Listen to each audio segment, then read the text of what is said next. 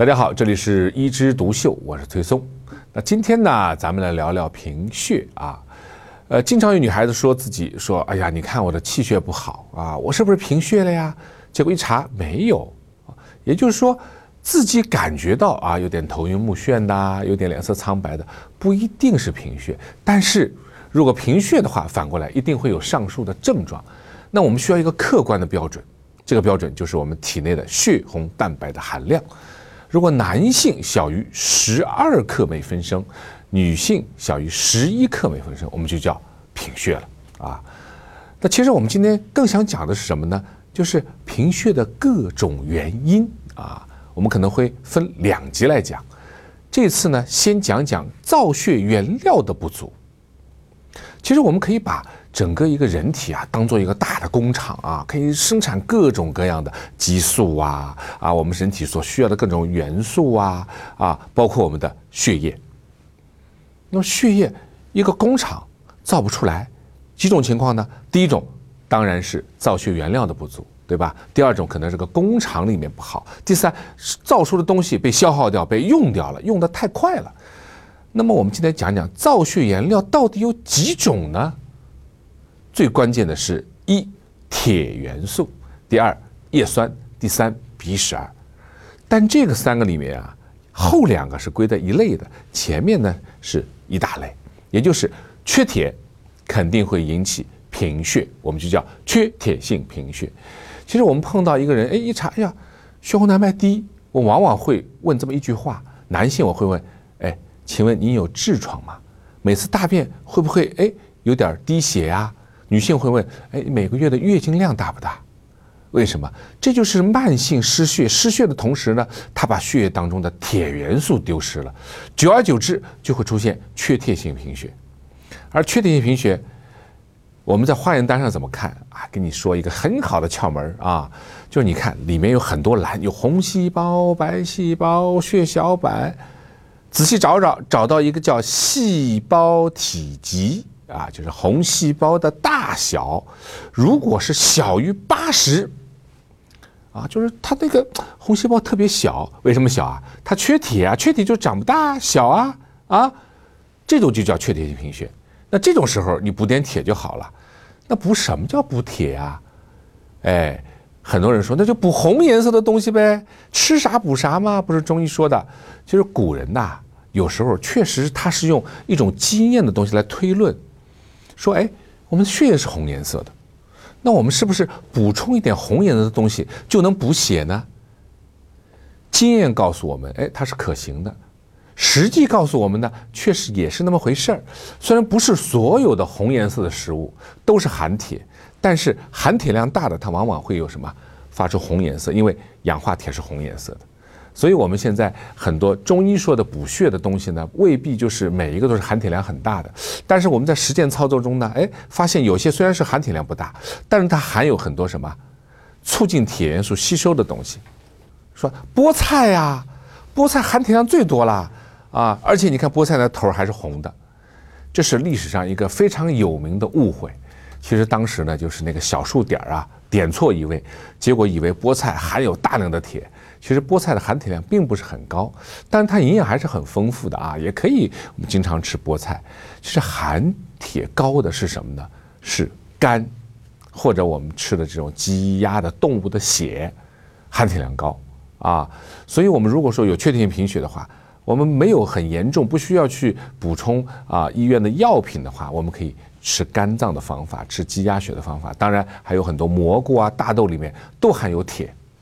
这是一种情况，还有一种情况呢，正好和我们的这个缺铁性贫血的细胞啊相反。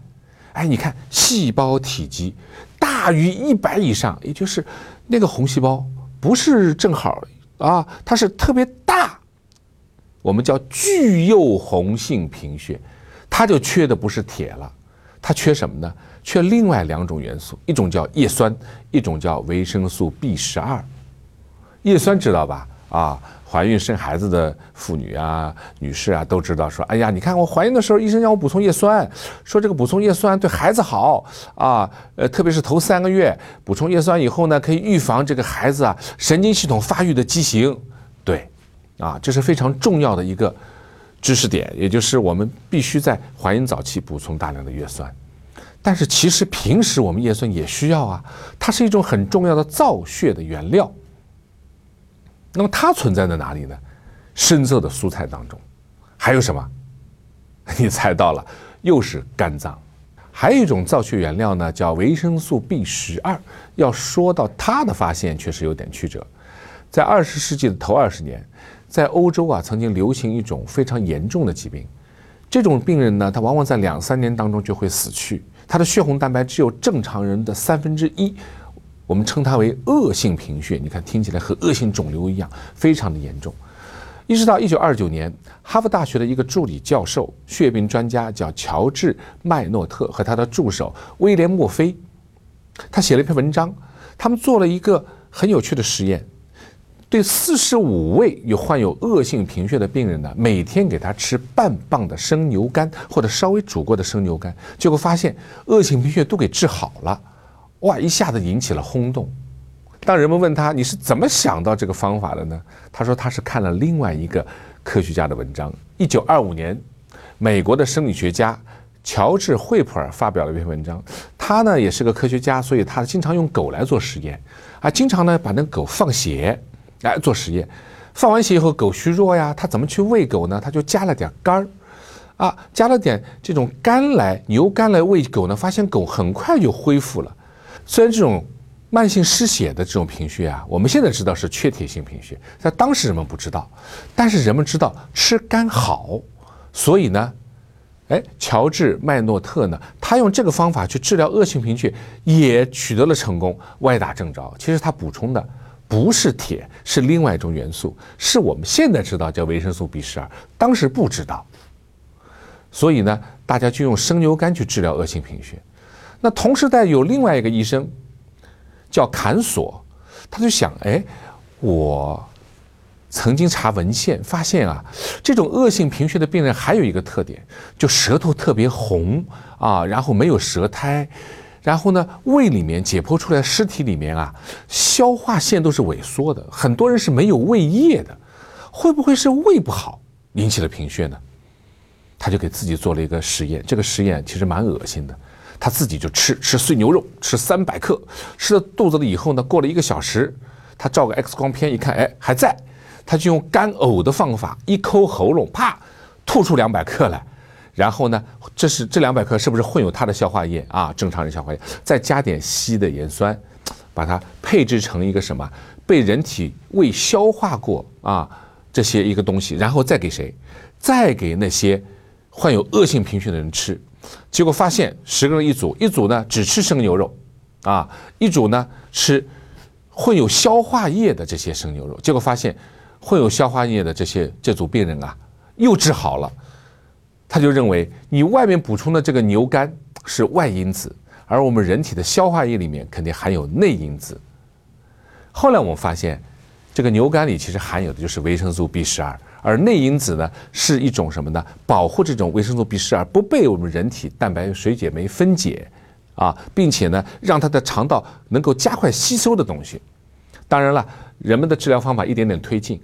当我们发明了肌肉注射啊，当我们发明了静脉里面可以给药的时候呢，维生素 B 十二可以直接通过其他的途径进入人体，改善贫血，也不用什么，不用再去治疗胃部的疾病。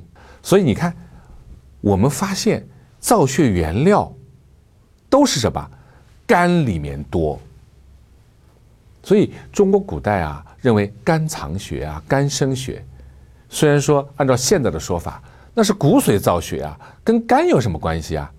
但是，古人他是看到了实际的结果来推理出来的，啊，对贫血肝有治疗作用，所以我们现在呢是不敢吃动物内脏，怕胆固醇高啊什么的。